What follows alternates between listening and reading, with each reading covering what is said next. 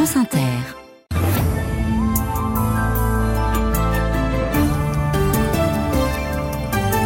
Voici le 13-14 avec Céline Aslo. Bonjour à tous et bienvenue au programme de ce 13-14. L'État doit se serrer la ceinture.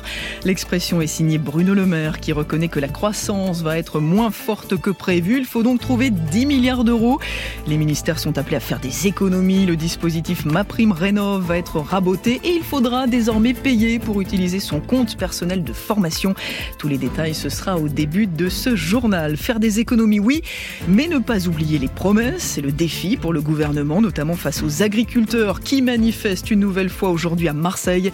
Et on ira sur place. En Russie, après la mort d'Alexei Navalny, sa veuve écoutée accuse aujourd'hui le Kremlin. Il y a trois jours, Vladimir Poutine a tué mon mari, Alexei Navalny.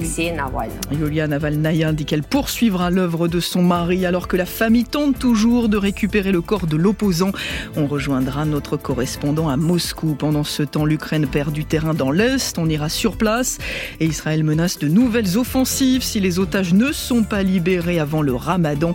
Précision à venir depuis Jérusalem. À suivre également dans la deuxième partie de ce 13-14, les centres de vacances pourront accueillir les mineurs de l'aide sociale à l'enfance. Un décret a été publié dans ce sens hier, alors que l'hébergement dans les hôtels est désormais interdit par la loi, même si c'est difficile à appliquer. On en parlera justement avec l'auteur de cette loi, l'ancien secrétaire d'État à l'enfance Adrien Taquet, qui est notre invité à 13h30. On prendra aussi la direction du Jura pour le feuilleton Une semaine dans leur vie avec des élèves de CM2 en classe de neige, mais sans beaucoup de neige. Il faut donc ruser pour trouver des activités. On verra ça tout à l'heure. Thomas Negaroff, lui, nous racontera le Panthéon dans C'est la France, à quelques jours de l'entrée du résistant communiste Misak Manouchian dans ce haut lieu de la mémoire française. Et puis la réalisatrice Justine Trier dans C'est une chanson au micro de Frédéric Pommier. Ça, ce sera juste avant 14h. Voilà pour le programme. Merci de votre fidélité. C'est parti pour le 13-14 de ce lundi 19 février. France Inter gouvernement cherche à faire 10 milliards d'euros d'économies, bonne volonté demandée au sein des ministères et astuces à imaginer pour ne pas trop alourdir le budget des Français, telle pourrait être la petite annonce du moment. Hier soir sur le plateau de TF1, Bruno Le Maire reconnaissait en effet que la croissance de l'économie française allait être moins forte que prévu en 2024, 1% seulement du PIB. La faute, a-t-il dit, à la guerre en Ukraine, à la situation au Proche-Orient, au ralentissement économique de la Chine. Il n'est pas question d'augmenter les impôts dit le ministre de l'économie, mais les Français mettront quand même un peu la main au portefeuille. Bonjour Maxime Debs. Bonjour. L'accès au compte personnel de formation sera ainsi soumis à une participation forfaitaire. Oui, un reste à charge en somme déjà dans les cartons, déjà évoqué pour Bercy. Ce fameux CPF présente encore des limites en termes d'efficience. Un cinquième des formations suivies n'a pas de visée professionnelle, souligne le ministère. L'État est généreux, peut-être un peu trop. Il va donc revoir quelque peu sa politique en la matière. Le ministre délégué au compte public, Thomas Cazenave, devant les journalistes ce matin. C'est le cas de ma prime rénov. Et puis le compte personnel formation, sur lequel nous allons mettre en place un ticket euh, modérateur, non pas pour les demandeurs d'emploi, mais pour les salariés et les entreprises qui bénéficient de ce dispositif extrêmement généreux, 2 milliards d'euros consacrés au compte personnel formation. En gros, une participation forfaitaire sera demandée aux salariés a priori à hauteur de 10% dès cette année, ce qui permettra à l'État de générer 200 millions d'économies en plus du milliard qui sera pris sur ma prime rénov. Le reste des économies, Bercy compte le faire notamment dans les crédits des ministères, comme le rappelle Bruno Le Maire. J'insiste sur le fait que c'est l'État qui se serre la ceinture, on gagne moins, on dépense moins, et on fait porter l'effort sur l'État. Alors comment trouver cet argent, me direz-vous Où piocher exactement Le ministre délégué au compte public ne manque pas d'idées. D'abord en réduisant, réduisant euh, la dépense par euh, des achats, 750 millions d'euros euh, d'achats en moins, par une baisse de l'immobilier et donc des loyers ou bien de, des ventes d'immeubles par tous les leviers qui nous permettent de limiter les dépenses de fonctionnement. Et le ministre d'évoquer aussi des projets auxquels l'État va renoncer avec l'aide publique au développement, quelques projets internationaux ou d'autres menés avec les collectivités territoriales. Merci Maxime Debs, service économique et social de France Inter. Alors la difficulté du gouvernement, ça va donc être de faire des économies tout en satisfaisant les revendications des uns et des autres, alors que les agriculteurs remettent un coup de pression à quelques jours de l'ouverture de leur grand salon porte de Versailles. C'est à Marseille que les tracteurs sont de sortie aujourd'hui. Deux cortèges doivent se rejoindre dans la ville ville où la circulation va être très difficile toute la journée. Reportage signé Yvan Planté. La colère ne redescend pas, mais les agriculteurs l'ont montré dans le calme. D'abord sur le parvis du Mucem où ils se sont rassemblés avec une cinquantaine de tracteurs et la vache de Roland, agriculteur euh, au Puy-Saint-Tréparade. Iris aussi, elle est toujours prête à partir, même si pour monter à Paris, il n'y a pas de problème. Un ras-le-bol toujours bien présent pour Patrice, viticulteur à Traite, c'est une commune au nord-est de Marseille.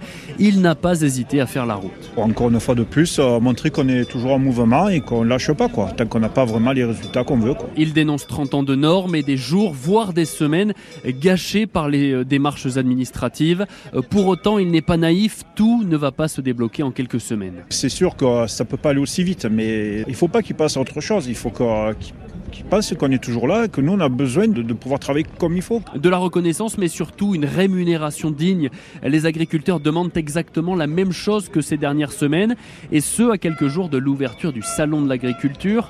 Laurent Israélian est le secrétaire général de la FDSEA, principal syndicat agricole dans les Bouches-du-Rhône. Le but est de maintenir la pression jusqu'au salon de l'agriculture pour essayer de faire avancer, d'avoir des vrais annoncés qui vont arriver à, contenter tout- toute la profession. Et selon lui, ce devrait être la seule manifestation de la semaine, avant donc l'ouverture du Salon de l'agriculture. Un reportage à Marseille, Sivan, signé Yvan Planteil et l'entourage de Gabriel Attal annonce euh, que le Premier ministre donnera justement une conférence de presse mercredi sur la crise agricole. Le chef du gouvernement devrait évoquer la réécriture du projet de loi suspendu au début de la crise, ainsi que le suivi et l'exécution des mesures déjà annoncées par le gouvernement. Autre secteur mobilisé, celui des taxis, avec euh, des opérations escargots un peu partout en France, à Marseille d'ailleurs, mais aussi à Aix-en-Provence, Strasbourg ou encore Guéret. Ils protestent contre les nouveaux tarifs du transport des malades qui représentent une part importante de leur chiffre d'affaires. L'assurance maladie veut faire des économies en favorisant le covoiturage, un taxi pour plusieurs patients. Et puis à Paris, ce sont les salariés de la Tour Eiffel qui sont mobilisés. Une grève reconductible débute aujourd'hui. Le monument est donc fermé en pleine vacances scolaires. Les syndicats dénoncent la gestion financière du site. Il y a trois jours, sa mort dans une lointaine prison du nord de la Russie semblait éteindre tous les espoirs des opposants à Vladimir Poutine. Mais la disparition d'Alexei Navalny ne doit pas être la fin. C'est ce que dit en substance sa veuve aujourd'hui dans une vidéo qui vient d'être mise en ligne. Il y a trois jours, Vladimir Poutine a tué mon mari, Alexei Navalny. Poutine a tué le père de mes enfants. Poutine m'a retiré ce que j'avais de plus cher, la personne que j'aimais le plus au monde. Mais Poutine vous l'a retiré, à vous aussi.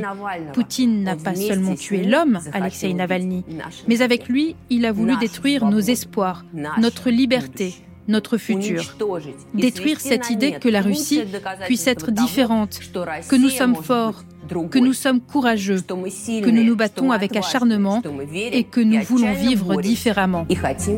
Yulia Navalnaya, dans une vidéo qui a été publiée il y a quelques heures, la veuve d'Alexei Navalny doit rencontrer aujourd'hui à Bruxelles les ministres des Affaires étrangères de l'Union européenne. L'UE va envoyer un message de soutien à l'opposition russe, dit le chef de la diplomatie européenne Joseph Borrell. Plusieurs ministres évoquent notamment des sanctions contre Vladimir Poutine. Pendant ce temps, l'enquête sur la mort de Navalny se poursuit. Dit le Kremlin, elle n'a pas permis pour le moment d'arriver à des conclusions. Le Kremlin accusé d'obstruction par les proches de l'opposant. Bonjour Sylvain Tronchet. Bonjour Céline. Vous êtes en direct de Moscou pour France Inter. Le corps d'Alexei Navalny reste d'ailleurs introuvable.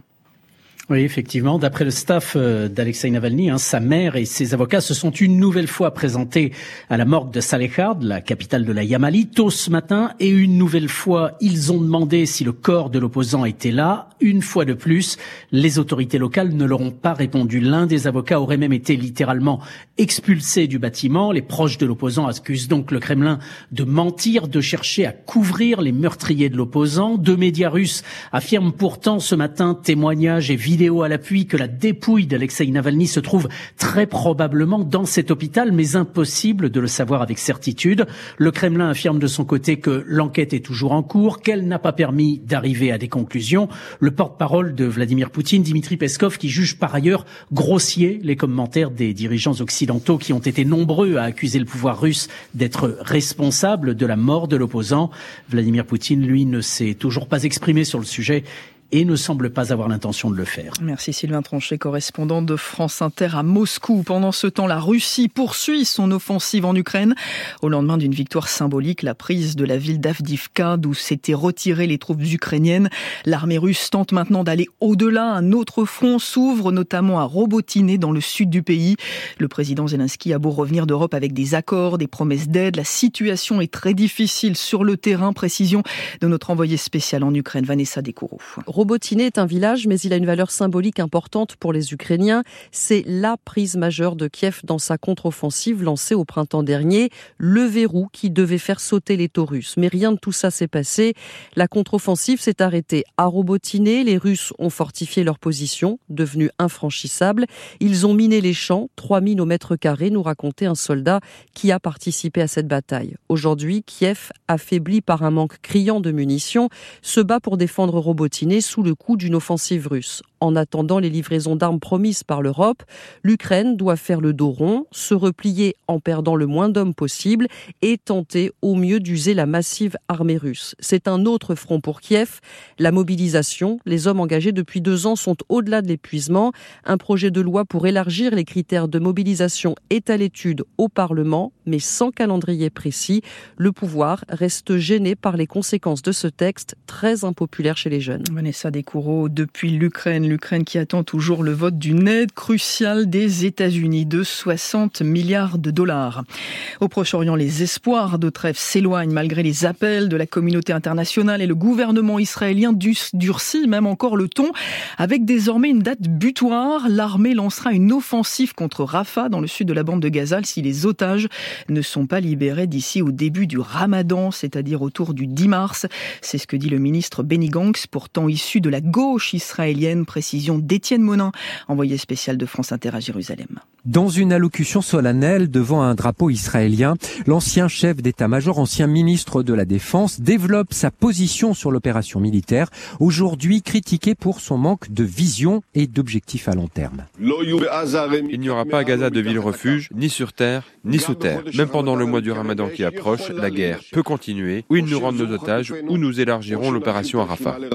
Même s'il siège dans le cabinet de guerre, Benny Gantz n'a pas le dernier mot dans les décisions militaires. Son allocution intervient au moment où les discussions sur une trêve en Égypte semblent au point mort, alors que les groupes armés du Hamas ont été démantelés à Ragnounès d'après le ministre de la Défense. Avec cette déclaration, Benny Gantz incarne une position martiale. Il est actuellement le principal opposant au Premier ministre Benjamin Netanyahou. Il a le vent en poupe dans les sondages. Sa vision stratégique renforce donc les craintes d'une opération terrestre à Rafah, mais elle sert avant tout son intérêt électoral. Étienne Monin avec Garvenès, envoyé spéciaux de France Inter à Jérusalem. France Inter, le 13-14. Céline. C'est une cérémonie minutieusement préparée, chorégraphiée même et précisée et présidée par un Emmanuel Macron dans le rôle du garant de l'unité nationale. Mercredi soir, Missak Manouchian va entrer au Panthéon. Le résistant sera panthéonisé par, avec sa femme Mélinée et avec eux symboliquement les 22 autres membres du groupe Manouchian fusillés sur le mont Valérien en 1944. Alors pour honorer cette figure de la résistance communiste, Emmanuel Macron a donné un entretien ce matin au quotidien L'Humanité. C'est une première pour un chef de l'État depuis la création du journal il y a 120 ans. Et il y a eu une petite phrase qui n'est pas passée inaperçue. Bonjour Simon Le Baron. Bonjour. Le Rassemblement national serait bien inspiré de ne pas venir, dit-il. Emmanuel Macron estime que le parti de Marine Le Pen n'est pas dans l'arc républicain et il prend ainsi le contre-pied de son Premier ministre. Même certains macronistes fidèles ont du mal à suivre. L'arc républicain, c'est l'hémicycle, disait il y a quelques jours Gabriel Attal, assumant de parler avec tous les partis représentés à l'Assemblée. Dans la foulée, le président lui-même avait d'ailleurs expliqué ne pas faire le tri. Quelle est donc la ligne au sommet de l'État? Elle n'a pas changé, assure l'Élysée.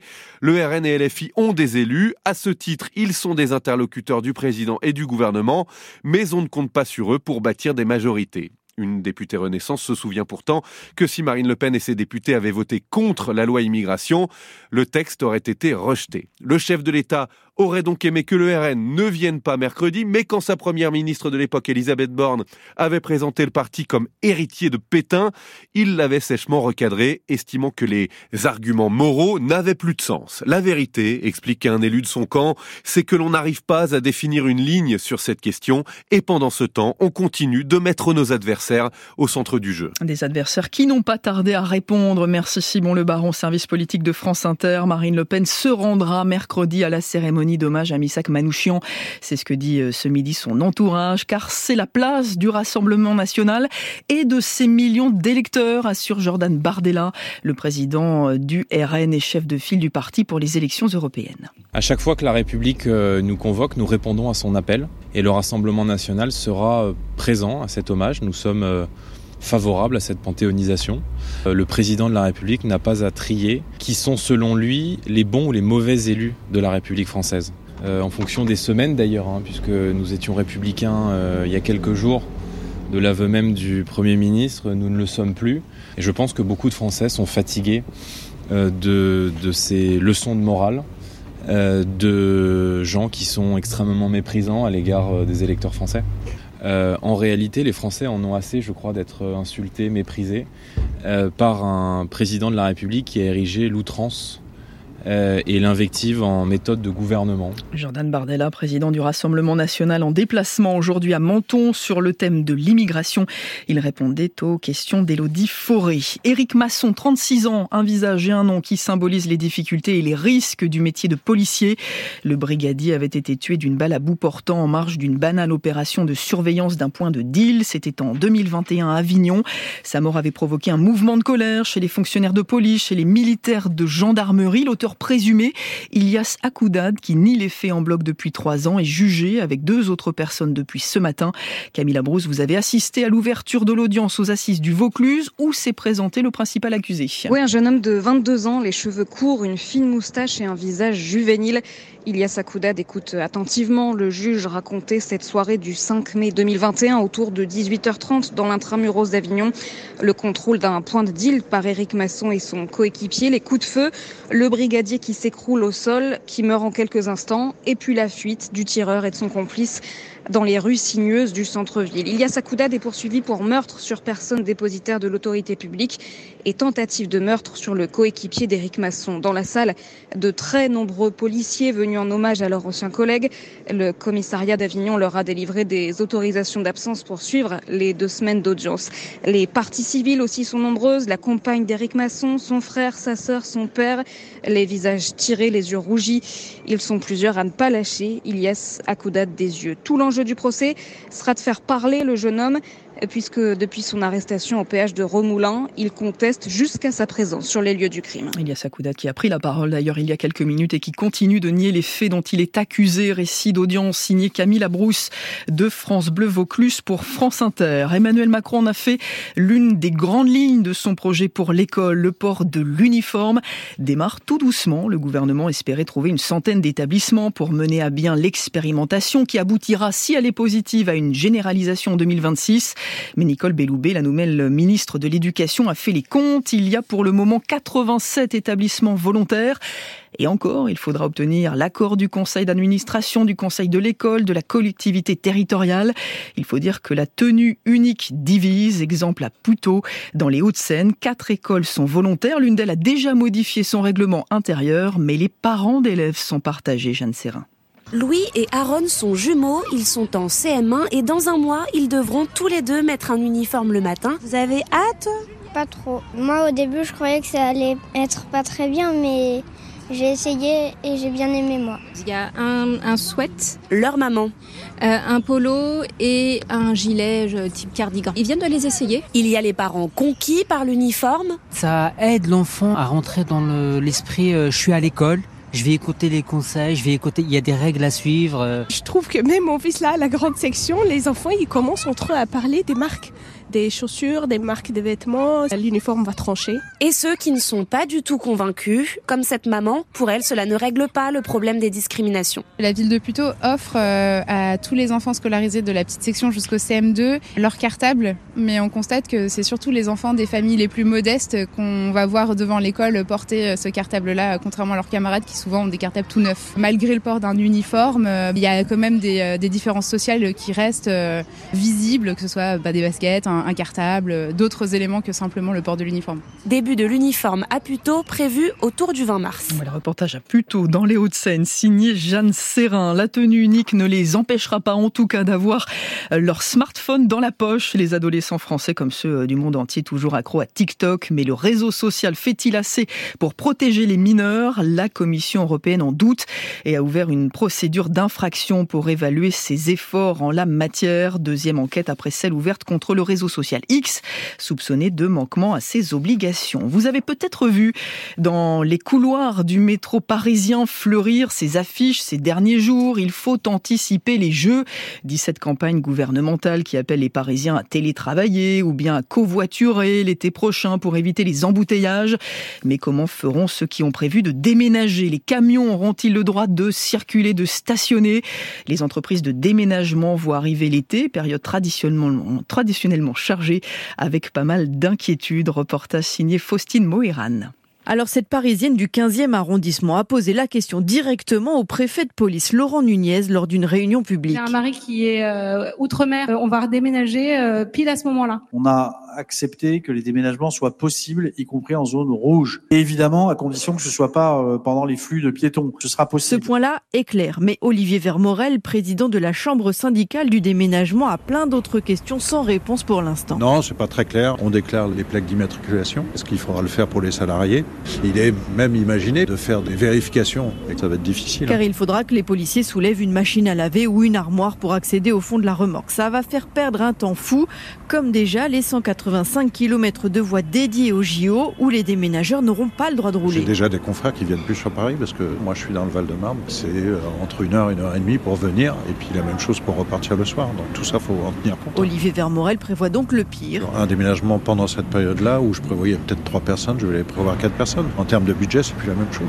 On est en train de se demander aussi, euh, ils nous disent maintenant ce périmètre est coincé parce qu'il y a une course ou autre. Juridiquement, il faut le faire apparaître sur le devis. Comment ça se passe Et en pleine crise immobilière, avec déjà 20 25% d'activité en moins ces dernières années, le secteur n'avait pas besoin de ça. Faustine Mohéran de France Bleu Paris pour France Inter. En attendant les Jeux Olympiques, eh bien, il y a euh, la Ligue 1 de football et ça commence à être très compliqué pour l'Olympique de Marseille, battu hier soir par Brest. Conséquence quasi immédiate, l'entraîneur est prié de quitter le vestiaire. Bonjour Philippe Randé. Bonjour. Selon vos informations, Gennaro Gattuso va donc quitter l'OM à peine 5 mois après son arrivée. Oui, il a annoncé son départ en fin de matinée à ses joueurs, une séparation d'un commun accord après discussion avec ses euh, dirigeants. Le passage de l'Italien n'aura duré, vous l'avez dit, que 5 petits mois, avec 31% de victoires seulement. Il restera comme un des pires entraîneurs de l'OM. Zéro match gagné en championnat en 2024, 23 points de retard sur le PSG en 22 journées, 9e au classement de Ligue 1, pire équipe du classement à l'extérieur. Bref, n'en jetez plus. La défaite d'hier soir à Brest en toute fin de match, alors que les Olympiens ont joué 11 contre 10 pendant plus d'une demi-heure, aura été celle de trop. Le club phocéen souhaite un entraîneur sur le banc au stade Vélodrome dès jeudi soir en Coupe d'Europe face à Donetsk. Un entraîneur expérimenté plutôt francophone, capable de réveiller cette équipe en urgence. Voilà pour le CV recherché. Jean-Louis Gasset, 70 ans, ex-coach de Montpellier, de Saint-Etienne ou encore de Bordeaux, fait figure de grand favori. Il pourrait donc devenir le quatrième entraîneur de l'OM cette saison, après Marcelino, après Pancho Abardonado et après donc Gennaro Gattuso. Merci Philippe Randé de la direction des sports de Radio France. On va maintenant prendre un petit peu de hauteur avec vous. Bonjour Sophie Becherel. Bonjour. On va évoquer cette mission spatiale japonaise qui a décollé la nuit dernière de Nouvelle Nouvelle-Zélande pour tenter de s'approcher d'un étage de fusée en perdition qui flotte dans l'espace depuis 2009. Il faut rappeler qu'il y a actuellement 36 000 débris hein, dans l'espace. Les orbites sont de plus en plus encombrées, ce qui fait courir un risque aux satellites actifs. Nettoyer l'espace devient donc urgent et cette mission japonaise, Sophie, vise à photographier l'étage en perdition afin d'évaluer comment le ramener sur Terre. Oui, car il s'agit de ne pas laisser nos poubelles dans l'espace, un objectif affiché par toutes les agences spatiales dans le monde désormais. 36 000 morceau de plus de 10 cm qui se déplace à 30 000 km par heure, ça peut faire des dégâts. Risque de collision, il augmente au fur et à mesure que l'on envoie des satellites en orbite et risque d'encombrement. Il faut penser à l'avenir, faire de la place pour les futurs engins. Les États s'en préoccupent donc et financent des programmes, souvent adossés à des entreprises privées. C'est le cas d'Adras J. Cette mission partie hier. Le satellite ne va pas récupérer l'étage supérieur de la fusée H2A, de la taille d'un bus, et le ramener. Les techniques ne sont pas encore prêtes pour cela.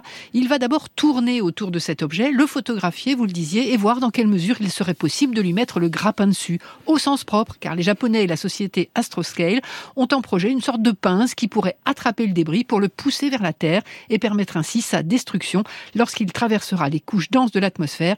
C'est ainsi que finissent la plupart des débris spatiaux. Merci Sophie Becheral. Va-t-elle décrocher dans quelques jours le César du meilleur film? En tout cas, Justine Trier continue d'engranger les récompenses. Une palme d'or, de Golden Globes et depuis hier un BAFTA à Londres pour meilleur scénario original de bon augure évidemment, alors que la cérémonie des Césars aura lieu vendredi. Cérémonie des Césars qui se tient d'ailleurs dans un contexte un petit peu particulier avec euh, cette nouvelle vague du mouvement MeToo qui ébranle le milieu du cinéma, une nouvelle plainte pour agression sexuelle à l'encontre de Gérard Depardieu, les accusations de Judith Godrèche visant euh, Jacques Doyon et Benoît Jacot qu'elle poursuit pour viol sur mineur de moins de 15 ans. La parole progressivement se libère dans la presse, mais aussi dans des groupes de parole comme au sein de l'association ADA où les actrices se réunissent toutes les semaines pour partager leur expérience Corinne Pellissier. On ne sera pas invité à participer à leur groupe d'échange. Leur réunion se déroule à huis clos, généralement chez l'une d'entre elles ou dans un café. Pas encore de bureau ou de site internet pour la toute jeune association ADA, mais une cinquantaine de membres très motivés. Ariane Labed, Clotilde ou ici Alma Jodorowsky, heureuse d'avoir su créer en quelques mois un environnement de confiance indispensable à la libération de la parole. On a toutes euh, vécu ou été témoins de situations d'abus dans notre milieu qui est encore extrêmement pyramidal. Ça nous porte beaucoup de pouvoir euh, se solidariser ensemble. Avec Luana Duchemin, ce jour-là, elles sont toujours en binôme quand elles s'expriment dans la presse.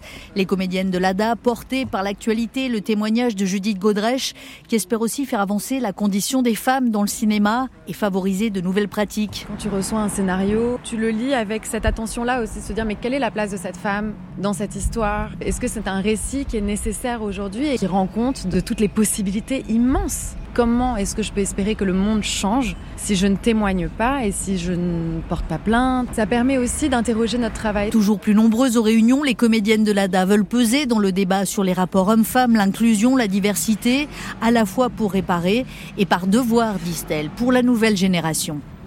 Corinne Pellissier du service culture de France Inter. 13h27 sur France Inter à suivre dans la prochaine demi-heure la météo d'Olivier Proust pour ce début de semaine. On recevra aussi les invités du 13-14, l'ancien secrétaire d'État à l'enfance Adrien Taquet, le juriste Christophe Dadouche, spécialiste de la protection de l'enfance. On va parler avec eux de l'accompagnement des mineurs de l'aide sociale à l'enfance. La loi est-elle suffisante? Est-elle adaptée? Est-elle trop ambitieuse? Au vu des questions budgétaires, on attend vos questions. 01 45 24 7000 et puis l'appli bien sûr France Inter. On partira dans le Jura pour le feuilleton Une semaine dans leur vie. Victor Vasseur a accompagné des élèves de CM2 en classe de neige et on va découvrir la Canirando pour ce premier épisode. On va retrouver aussi comme chaque lundi Thomas Negarov pour C'est la France. Bonjour Thomas. Bonjour. Quel lieu avez-vous choisi aujourd'hui? Je vous emmène sur une colline, la colline Sainte-Geneviève où gît le Panthéon. On y sera en tout cas mercredi mm. pour l'entrée de Missak Manouchian et de Méliné. Et puis on en parlait il y a quelques instants, on parlait de ses multiples récompenses. La réalisatrice Justine Trier dans C'est une chanson qui a choisi Mamie Blue de Nicoletta. C'est une des rares voix françaises comme ça, très soul, très gospel. Elle me touche vachement, quoi. Voilà, Justine Trier au micro de Frédéric Pommier. Ce sera tout à l'heure. Enfin, au livre de poche, le roman magistral de Philippe Claudel, Crépuscule. Dans un pays lointain en marge de l'Empire, un curé est découvert la tête fracassée. Qui donc pouvait lui en vouloir Crépuscule, une intrigue policière furieusement contemporaine et une réflexion sur la nature humaine. Crépuscule, de Philippe Claudel au livre de poche. Oh, il commence à pleuvoir, mais dépêche-toi, Michel. Avec toutes les courses qu'on a à décharger, on va être trempé. Mais enfin, Chantal, ma bichette, détends-toi, j'ai fait installer un carport tout neuf. Un carport Quel rapport? Bah, en arrivant sous notre carport Akena, fini la pluie, fini les tracas. Oh, tu es merveilleux, mon chéri. Bah, avance quand même, là, tu te traînes. Akena, la reine des vérandas. Et des pergolas. France Inter, partenaire de la tournée de Luigi, Tristesse Business, saison 0. Maman voulait que je brille. Passe à la radio. Retrouvez Luigi pour 10 concerts d'exception à Toulouse, Clermont-Ferrand, Strasbourg, Nantes, Montpellier, Rennes, Marseille, Bordeaux, Lille et Lyon.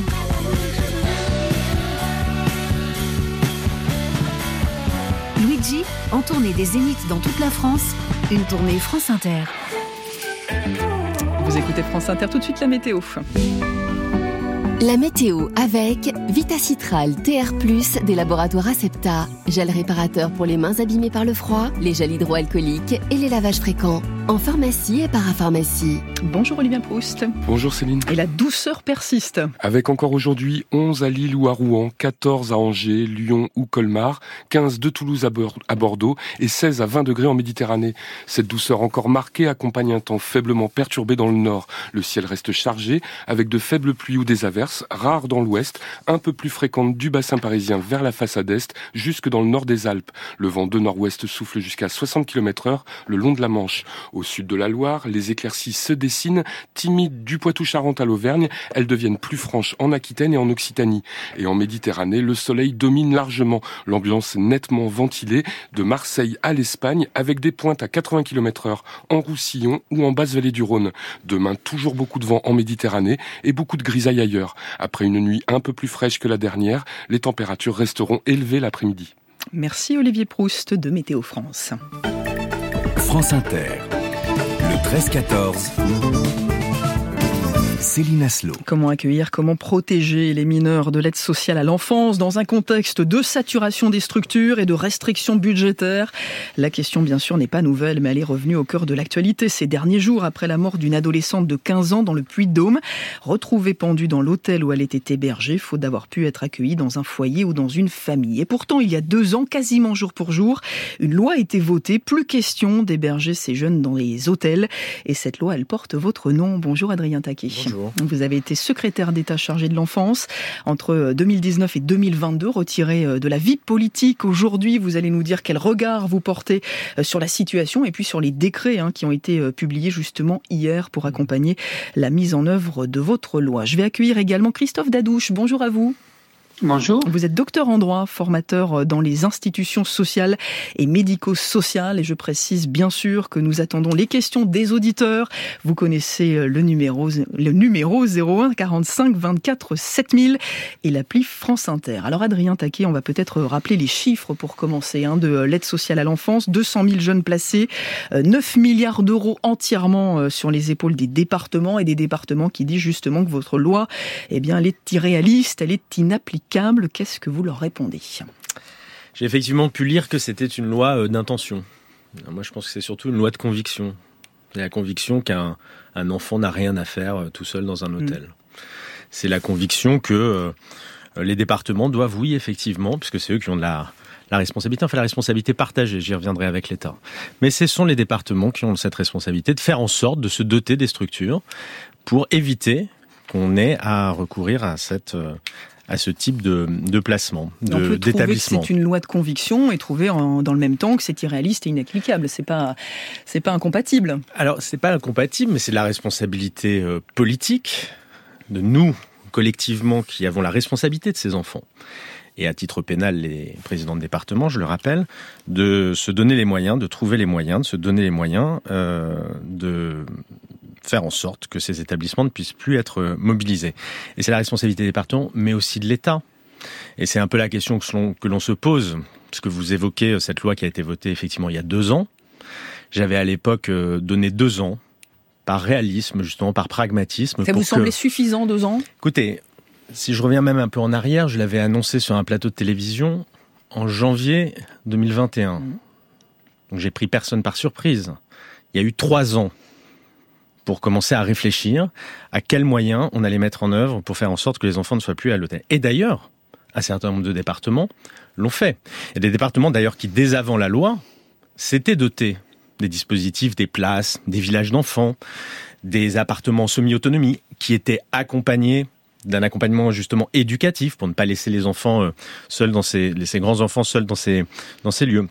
Et puis, depuis la loi de 2022, il y a un certain nombre de départements qui ont lancé des appels à projets pour justement se doter de places. Donc vous dites on aurait pu la mettre en place cette loi, c'était possible. Euh, ah c'est ben juste qu'il y a un manque de volonté. Écoutez, en tout cas, moi je m'étonne un peu que ça soit la veille de euh, la date butoir que mm. tout d'un coup on commence à dire que ce n'est pas applicable, que c'est irréaliste et qu'on n'en a pas les moyens. Alors, à l'inverse, ça ne veut pas dire que l'État est déchargé de toute responsabilité. C'était aussi à l'État, et ça reste à l'État, d'accompagner les départements sur ce chemin qui n'est pas aisé pour tout le monde, de façon d'ailleurs très différente d'un département à l'autre. Hein. Tous les départements ne sont pas face à la même solution, mais pour trouver les euh, dispositifs pour accueillir accompagner ces enfants. Parce que justement. Il y a la euh, question de l'hôtel et puis il y a la question de ces gamins qui étaient laissés dans ces lieux-là sans aucun accompagnement euh, éducatif. On va en parler du rôle de l'État. Faut-il effectivement que, que l'État prenne davantage sa part C'est ce que disent aussi certaines, certaines associations. D'abord, Christophe Dadouche, sur cette loi, sur la loi Taquet, euh, vous qui avez écrit plusieurs ouvrages sur le sujet, notamment la protection de l'enfance, un droit en mouvement, est-ce que vous pensez qu'elle avait,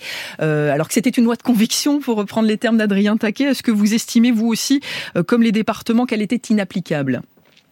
Je pense qu'elle est applicable. D'abord, euh, on parle d'une disposition, celle sur le placement hôtelier. Cette loi se résume pas à une seule disposition. Euh, l'une des difficultés qu'on a, et M. Taquet le sait, depuis 2007, c'est qu'on en est à trois lois et euh, de nombreuses dispositions qui ne sont pas mises en œuvre. Alors l'argument des moyens, on l'entend un peu systématiquement. Moi, j'habite sur le département des Hauts-de-Seine. Le département des Hauts-de-Seine a des gamins qui sont dans des structures complètement délabrées. C'est d'ailleurs le premier mort dans un hôtel, c'était sur le département des Hauts-de-Seine, un département qui finit l'année avec 300 millions d'euros d'excédent. Donc l'argument des, moyens financiers, il a parfois bon dos. On en est à trois lois qui, euh, les unes comme les autres, quelles que soient leurs ambitions euh, euh, et leur volontarisme, sont montrent les limites. Il y avait des dispositions sur le projet pour l'enfant depuis 2007, Monsieur Taquet le sait, 17 ans après. Mm c'est pas appliqué et là il n'y a pas de mort euh, et donc on n'en parle pas. Donc pour vous Christophe Dadouche c'est pas une question euh, législative c'est plutôt une question d'application. D'ailleurs les, décrets ils ont mis du temps à arriver hein, derrière euh, l'adoption de cette loi. Oui, c'est la volonté du, gouvernement de mettre en œuvre ou pas les, les dispositions. Pour moi, c'est pas une loi taquet, c'est une loi de la République. Et une loi de la République, il n'est pas normal, si vous voulez, que deux ans après, euh, les décrets n'aient pas été publiés ou été publiés vraiment à la toute dernière mm. minute. Donc il y a quelque chose de la, volonté politique euh, d'une mise en œuvre. Il n'y a pas de portage politique de ce, de ce sujet-là. Ça, c'est vraiment la grande difficulté qu'on rencontre. Et surtout, en dehors des règles, c'est le contrôle des règles. Parce que euh, si on met des règles mais qu'il n'y a aucun moyen de, de, de, contrôler la mise en œuvre de ces dispositions, on, sera, on se retrouvera à peu près dans la même situation. Et sur le placement hôtelier, je peux vous donner deux, trois exemples de dérives déjà, d'ores et déjà Hier, il y a un, décret qui est paru au, journal officiel qui précise que les jeunes de 16 à 21 ans pourront être accueillis dans des structures d'hébergement de jeunesse, c'est-à-dire un peu les, des centres de vacances, alors qu'ils devront être surveillés par des, professionnels de jour comme de nuit, euh, dit ce texte. Est-ce que vous y voyez une bonne manière, Adrien Taquet, de, mettre en œuvre l'interdiction euh, d'héberger dans les hôtels que, que, euh, prévoyait votre loi? Alors, il faut, que les choses soient bien claires. Le décret publié hier, effectivement, précise un certain nombre de choses, mais je rappelle une fois encore euh, que la loi du 7 février 2022, et le décret ne revient pas dessus, pose le principe d'interdiction de recueil des enfants dans euh, des établissements qui ne sont pas euh, autorisés ou qui font juste l'objet d'une habilitation, c'est-à-dire avec beaucoup moins de contrôle. Pour autant, la loi, dès le début, prévoyait qu'en cas d'urgence ou d'impérieuse nécessité de mise à l'abri d'un enfant, il puisse être, euh, euh, qu'on puisse avoir recours à ce type d'hébergement pour des enfants de plus de 16 ans qui ne souffrent pas d'un handicap euh, ou de problèmes psychiques pour une durée de deux mois maximum et avec un encadrement renforcé. Et c'est cela que le décret vient préciser, le décret qui est paru mmh. hier vient préciser, notamment est-ce que c'est une bonne chose? Notamment, Est-ce que c'est une, bonne, réponse? Alors, c'est centre de vacances plutôt que les hôtels. C'est vrai que non, mais c'est en fait on, parle d'hôtels, mais c'est c'est un, raccourci de langage qui est une réalité. Hein. évidemment, on recourt à les hôtels, mais ce sont des établissements qui ne bénéficient pas du régime normal d'autorisation dans le cadre de l'aide sociale à l'enfance délivré par le département et avec un certain nombre de, de, de, de règles bien plus, euh, bien plus précises. Donc ça concerne à la fois les hôtels, les centres de loisirs, etc. Là-dessus, il n'y a pas de, de, différence par rapport à ce qui est euh, évoqué. Ce, qui est, ce que le, le décret amorce, et il faut aller plus loin mhm. encore, je pense, ce sont notamment les conditions de l'encadrement renforcé dont doivent bénéficier ces enfants dans un cadre, une fois encore, extrêmement dérogatoire et euh, dans des cas d'urgence. La présence d'une personne la nuit et le fait que les personnels qui sont là doivent être formés, bénéficier, euh, être titulaires d'un diplôme. Et ça, ça renvoie à un deuxième sujet. On va pas trop rentrer dans la technique, mais il y a un décret qui reste encore à publier. C'est un décret sur les normes d'encadrement. Dans tous les établissements, là, ça ne concerne pas que les hôtels ou les établissements qui sont là. Dans les établissements les plus classiques, l'aide sociale à l'enfance est le seul secteur dans notre pays où il n'y a aucune norme d'encadrement qui n'est prévu. Quand vous mettez votre enfant en crèche, il y a un décret qui vous mm. dit que pour les enfants euh, qui, euh, qui crapahutent à quatre pattes, il faut un adulte pour tant d'enfants et qu'il en faut un pour tant d'enfants pour les, pour les enfants qui, qui marchent. Dans l'aide sociale à l'enfance, ça n'existe pas. Pendant un an, nous avons travaillé avec les départements, avec les associations gestionnaires, avec les associations d'anciens enfants placés, pour établir des premières normes d'encadrement dans les établissements. Ce décret n'est toujours pas, sorti, il n'a pas vu le jour. Non, ah. mais ça renvoie à ce sujet-là. C'est-à-dire que ce décret sur l'hôtel fait un premier pas dans le bon sens, mais il faut aller encore plus loin, être plus précis sur ces aspects-là. Avant de vous donner la parole, Christophe Dadouche, sur la question de, l'encadrement, qui effectivement est une question euh, cruciale aussi, on va euh, se rendre au standard où nous attend Michel. Bonjour. Oui, bonjour. Bienvenue. Quelle est votre question? Alors, ma question concernait la protection juridique des enfants euh, placés. Et je me demandais pourquoi chaque enfant placé ne, bénéficie-t-il pas de la protection d'un avocat défendant ses droits et son choix de vie? En particulier de choisir la déchéance parentale s'il le souhaite mhm. ou euh, un projet d'adoption euh, simple si c'est si c'est plus plus facile ou, ou, plénière, euh, mm. voilà. Mm. En fait, je voudrais que chaque enfant placé bénéficie d'une protection juridique et d'une défense d'un avocat. Eh ben, on va voir si c'est le cas. Merci Michel pour votre question. Christophe Dadouche, qu'en est-il aujourd'hui? Sur cette dernière question, on est un certain nombre à se battre pour que l'avocat soit rendu obligatoire en assistance éducative. C'est mhm. malheureusement pas le, cas, toujours pas le cas dans la loi. Il y a un petit progrès dans cette loi puisque le juge peut souhaiter qu'un avocat soit désigné, mais effectivement, il faut généraliser l'avocat en assistance éducative pour que. Qu'est-ce que ça changerait, Christophe Dadouche, très concrètement, en fait, dans quel cas euh, ces jeunes euh, pourraient avoir besoin de cette assistance? Bah écoutez, ça permettrait de s'assurer que leurs droits soient, soient bien respectés, euh, ce qui n'est pas toujours le, le, le, cas. Ça a été dit, il y a des procédures qui pourraient être mobilisées, euh, les gamins eux-mêmes ne les connaissent pas, et s'il n'y a pas quelqu'un qui porte euh, la voix de l'enfant, elle ne peut pas être portée par ses parents par définition si on est en audience en assistance éducative. Le juge des enfants... il peut évidemment représenter l'intérêt de l'enfant, évidemment, mais je voudrais quand même redonner un chiffre qu'on n'a pas en tête. On a 360 juges des enfants en France qui gèrent 400 000 dossiers voilà, le chiffre, euh, il est suffisamment clair et parlant. Il gère le civil et le pénal. Et donc, il faut qu'il y ait dans, dans, les procédures en assistance éducative un, équilibre dans cette procédure et que la voix de l'enfant soit portée, alors administrateur ad hoc ou avocat, en tout cas qu'il soit systématisé. Mmh. Et vous voyez, au pénal, ça a été systématisé. On ne peut pas avoir un enfant au pénal sans que l'avocat soit présent. Et au civil, euh, bah, l'avocat, euh, il est là parfois et parfois pas. Euh, Ça rejoint la question de l'encadrement que, que, vous évoquiez tout à l'heure, Adrien Taquet. Joël nous attend également au standard. Bonjour Joël.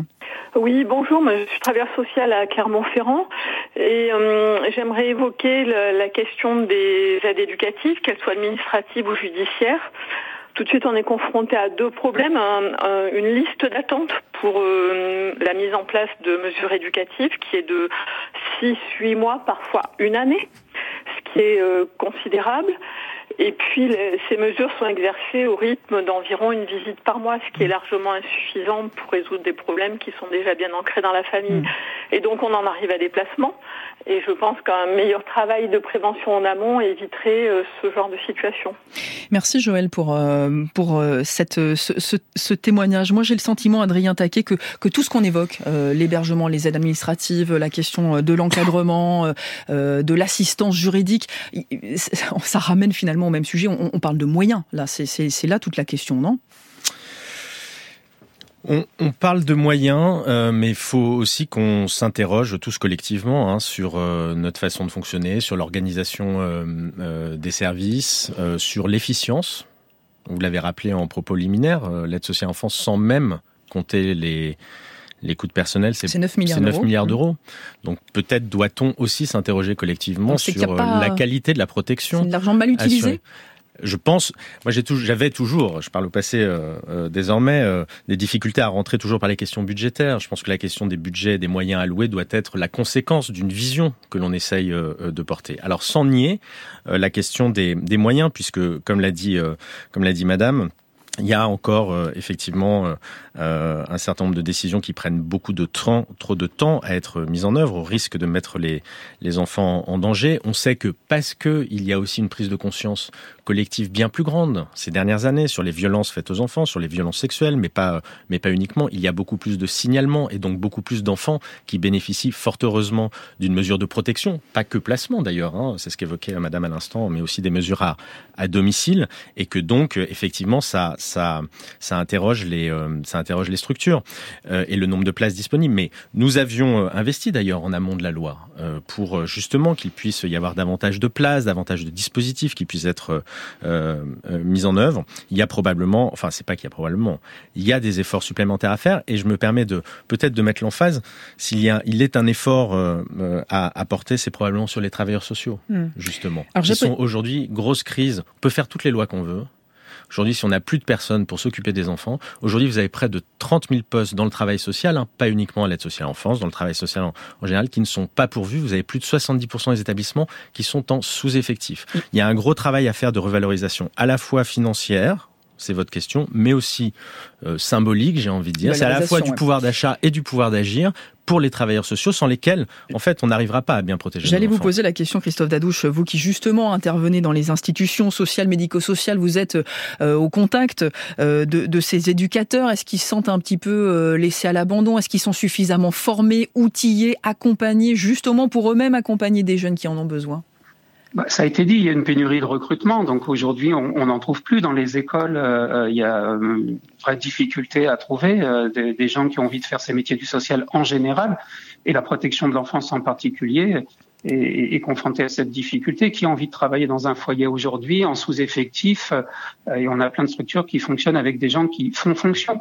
on a des stagiaires qui se retrouvent stage première année d'école d'AS ou d'éduc à faire un travail d'éducateur temps plein. Donc euh, ça a été dit, je crois qu'on partage tous le constat de, hmm. euh, de la nécessaire revalorisation de ces métiers. On, effectivement, euh, et c'est la difficulté d'ailleurs du décret qui sort pas sur l'auto d'encadrement dans les structures de droit commun, comme ça a été dit. Pourquoi on ne sort pas le décret? Parce que le jour où on sort le décret, on ferme la moitié des établissements qui fonctionnent en sous-effectif. Donc ça, c'est vraiment une question. Mais je voudrais revenir juste une demi-seconde sur la, la, question des moyens et, et, des aspects financiers. On a supprimé la prévention spécialisée. Hmm. Euh, on n'a pas fait des économies en supprimant la prévention spécialisée, l'état de la pédopsychiatrie, euh, les dispositifs d'accompagnement à la parentalité, tout ça, c'est des moyens qu'on devrait mettre en amont plutôt que des moyens dans des structures d'hébergement. Bon, faut vous avez, tout à fait raison et, je, et je, je, vous rejoins et je mets dans, dans le lot aussi de, de, ces, de ces politiques de prévention absolument nécessaires, euh, toute la stratégie autour des 1000 premiers jours de l'enfant, euh, les investissements qu'on a pu faire sur la psychiatrie périnatale et qui, s'ils ne sont pas pérennisés, euh, mais en, en, réalité tombent au, au fond, au fond du trou. Mais on voit aussi que la question de la pédopsychiatrie que vous évoquez a, a raison parce que ça vient percuter de plein fouet la, la, question de la sociale enfance et le travail quotidien des, des, des, des travailleurs sociaux. Et en fait, on a mis beaucoup de moyens sur la pédopsychiatrie, mais pour former des pédopsychiatres, pour les attirer, pour les former, on sait que ça prend beaucoup de temps. C'est les mêmes questions qu'on retrouve au niveau de la santé. Donc, malheureusement, ce ne sont pas que des questions de moyens. Il y a des problématiques de moyens, mais ça va bien, bien au-delà, malheureusement. en tout cas, on, sent que vous êtes d'accord sur le constat, pas forcément sur les, les solutions à mettre en, en œuvre, mais sur le constat, tout, le monde, tout le monde semble en accord. Merci à tous les deux. Adrien Taquet, ancien secrétaire euh, d'État chargé de l'enfance, Christophe Dadouche, euh, docteur en droit, formateur. Je rappelle votre ouvrage, La protection de l'enfance, un droit en mouvement aux éditions Berger Levrault. Très belle journée à vous et tout de suite, le feuilleton Une semaine dans leur vie.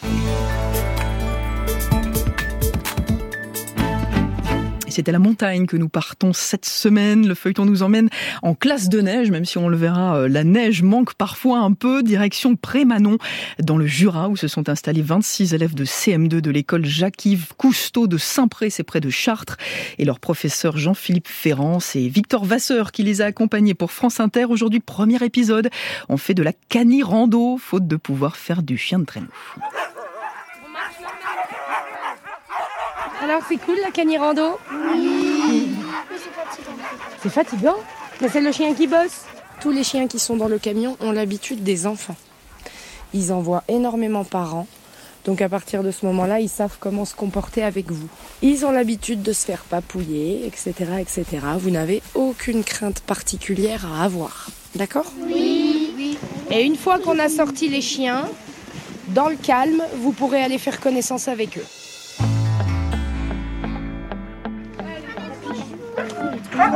Mignon. Il est trop mignon, chou. Petit bébé Petit bébé, t'es trop chou. trop mignon. Alors moi, que... Bonjour, euh, alors je m'appelle Marine Baudouin, j'ai 33 ans. Je suis éducatrice sportive et musher professionnelle et j'ai monté mon entreprise Cani Aventure en 2014 afin de proposer des activités touristiques en lien avec les chiens de traîneau. Moto réversible. Vous savez d'où ça vient la Cani Rando? Non. C'est les... Non, c'est les Scandinaves qui se servaient de cette activité pour aller chasser. Ah Oui, dans les grands, euh, on va dire, les grands espaces pleins de neige. Là, euh, là, je crois qu'on va y aller. Bon bah, c'est parti. Ah, ça...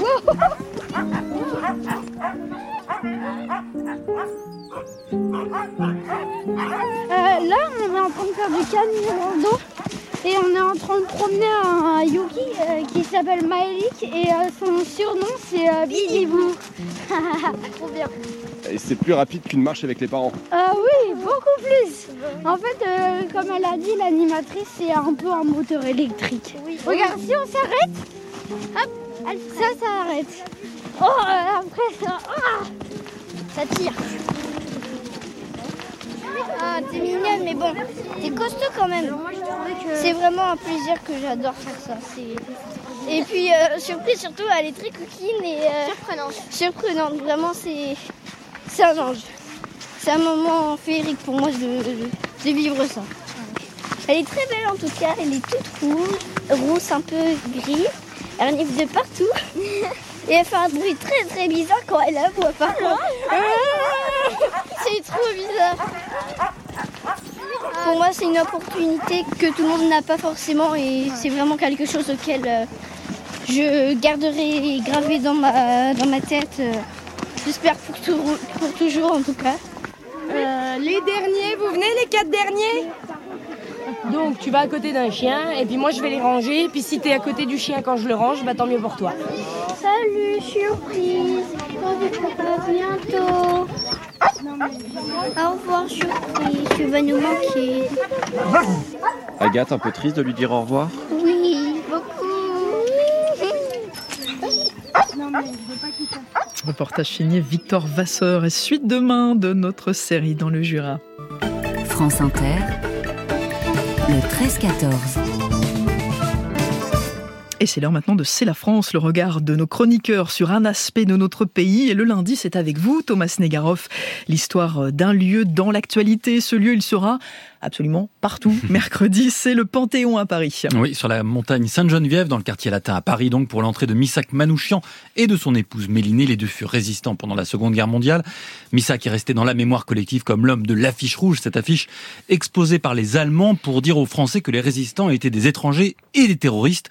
Manouchian était évidemment arménien, mais il y avait de toutes les nationalités au sein des francs-tireurs, partisans main-d'œuvre immigrés. Cette affiche qui dit aujourd'hui, et le retournement est fascinant, tout ce que la France doit plutôt à ces étrangers venus se battre et souvent mourir dans la lutte pour les libertés contre la barbarie nazie. Alors Missak et Méliné Manouchian entrent donc mercredi au Panthéon, faisant d'eux euh, des grands hommes pour qui la patrie est reconnaissante. Oui, aux grands hommes, la patrie reconnaissante, voilà qui orne le Panthéon, une devise apparue dès 1791, mais qui disparaîtra et réapparaîtra au gré des évolutions d'un monument qui, au départ, a été édifié pour être une église. Tout remonte à 1744. Louis XV est alors grièvement, gravement malade à Metz. Il prie Sainte-Geneviève, protectrice de la France et de Paris.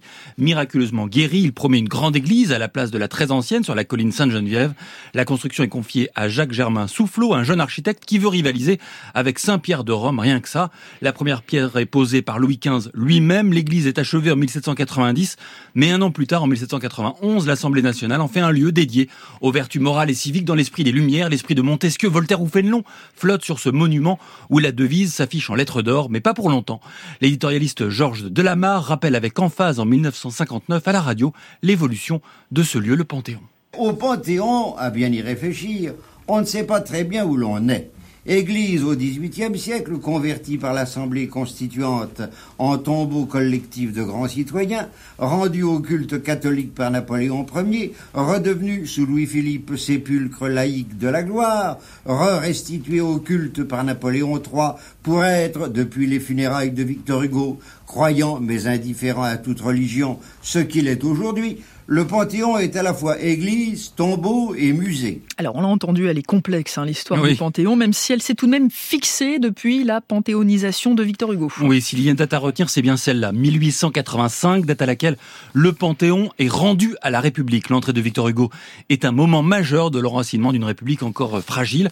Mais n'est-ce pas formidable, un formidable symbole que ce soit Victor Hugo, converti lui-même tardivement à la République en 1848-1849, après avoir soutenu la Restauration, que ce soit celui-ci, lui, qui ait fait entrer définitivement le Panthéon dans la République, parce que finalement, il ne s'agit que de cela, de symbole, et celui de l'entrée de Missak Manouchian et de Mélinée, son épouse, c'est celui de la résistance étrangère et plus généralement de ces étrangers qui ont donné leur vie pour notre pays. Merci Thomas Negarov de C'est la France à C'est une chanson. Et aujourd'hui nous réécoutons Justine Trier dont le film Anatomie d'une chute est récompensé partout, au Festival de Cannes, au Golden Globes et encore hier soir au BAFTA à Londres avant peut-être des Césars vendredi. Et au micro de Frédéric Pommier, la réalisatrice a choisi d'évoquer Mamie Blue de Nicoletta. J'adore Nicoletta. C'est une des rares voix françaises comme ça, très soul, très euh, très gospel. Enfin, elle me touche vachement, quoi. Et puis cette chanson, évidemment, euh, plus qu'une autre. Et je pense que c'est une chanson que j'ai réentendue à des âges très très différents et qui m'évoque des choses très différentes en fait, des gens aussi différents. Et elle vous fait penser à qui? Je pense à mes deux grand-mères, une qui est morte dans un accident très violent euh, avant que je naisse, que j'ai jamais connue, et l'autre que j'ai beaucoup connue, qui s'est beaucoup occupée de moi, Suzanne. Je pense que la chanson me ramène à comme un adieu un peu à l'enfance, mais euh, qui serait pas totalement parti en même temps. Enfin, il y a un truc, c'est tout bête, quoi. C'est un truc juste une Madeleine, je pense. Euh. Donc voilà. C'était qui cette Suzanne et elle habitait où? Alors en fait, c'était ma grand-mère qui habitait en Normandie, en Haute-Normandie, vers Fécamp. Et en fait, c'est quelqu'un qui a beaucoup pris soin de moi, en fait, qui me parlait beaucoup de sa vie. Voilà, c'est quelqu'un qui avait eu une enfance très très dure, très très pauvre, et qui avait plutôt réussi. Et en fait, euh, qui était toujours à nous raconter des histoires un peu dingues de sa vie passée, etc. Et donc euh, voilà, c'est toujours très très romanesque, quoi. Je suis partie un soir d'été, sans dire un mot, sans t'embrasser, sans un regard sur le passé,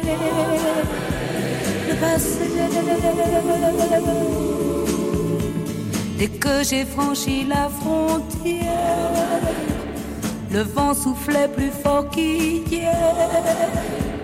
Quand j'étais près de toi, ma mère, oh ma Et cette chanson, Frédéric Nicoletta la considère à la fois comme un hommage à sa mère et à sa grand-mère. Et moi, j'ai souhaité en savoir davantage encore sur la grand-mère de Justine Trier, Suzanne, qui a tant compté pour elle. C'était une bonne femme, euh, peroxydée, blonde. Euh, sur des talons euh, très très hauts.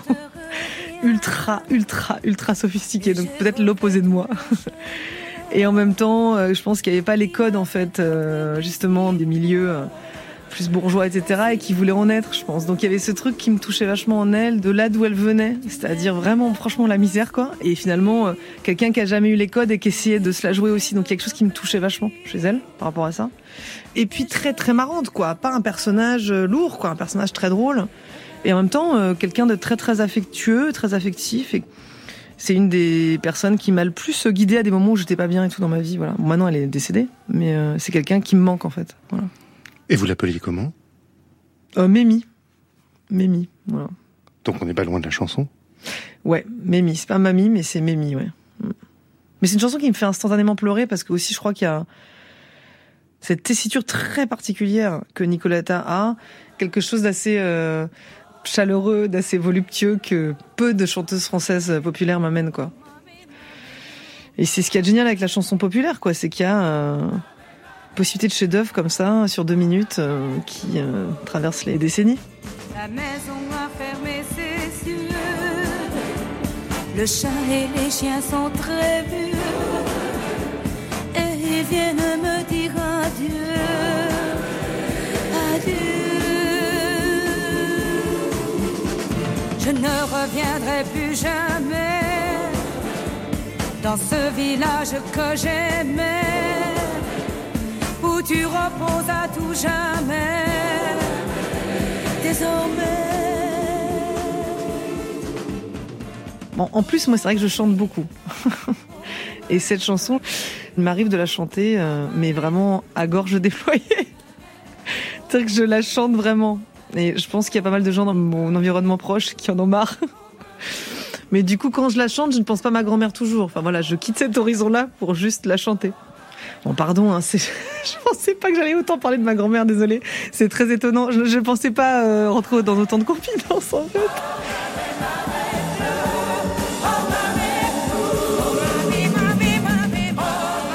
Mamie Blue de Nicoletta, le choix de la réalisatrice Justine Trier au micro de Frédéric Pommier avec euh, Jérôme Cadet. Restez avec nous sur France Inter. Dans quelques minutes, c'est la Terre au carré. Bonjour Daniel Fievé. Bonjour Céline. Quel est le programme? On vous emmène sur la Lune cet après-midi avec mes invités. Eh bien, à tout de suite pour la Lune.